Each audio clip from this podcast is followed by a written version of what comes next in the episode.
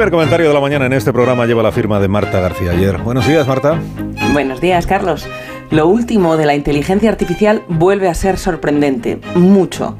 OpenAI, la empresa de ChatGPT, acaba de presentar un nuevo sistema que ha vuelto a dejarnos con los ojos y la boca muy abierta. Conocíamos ya los sistemas que escribían textos e imágenes de cualquier cosa que les pidieras, y lo último es el nuevo sistema generador de vídeos instantáneos.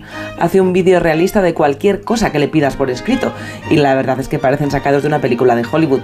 Hay mamuts lanudos trotando por un prado nevado, un monstruo muy tierno mirando a una vela que se derrite y una escena callejera de Tokio aparentemente filmada por una cámara que recorre la ciudad junto al río.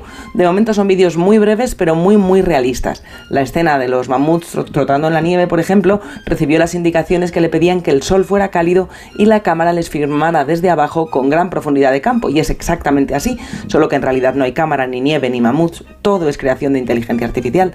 Aún no hemos terminado de entender cómo va a cambiar el mundo tener un sistema como ChatGPT que te genera textos de cualquier cosa que le pidas y ya tenemos aquí la versión vídeo. Le puedes pedir que te haga cualquier escena y voilà, ahí está. No hace falta saber diseño gráfico, ni montaje, ni coger una cámara. ¿Aumentará esto el valor del contenido audiovisual generado por humanos o lo volverá una excentricidad, una reliquia, un lujo? ¿Dejaremos de saber que es real? ¿Importará? OpenAI llama a su nuevo sistema Sora, en honor a la palabra japonesa que significa cielo. El cielo es el límite, es lo que dicen los americanos para decir que los límites no existen. Moraleja, Marta. La inteligencia artificial va a tal velocidad que deja atónita la realidad. 7 y 20, 6 y 20 minutos en Canarias, la sintonía de Onda Cero.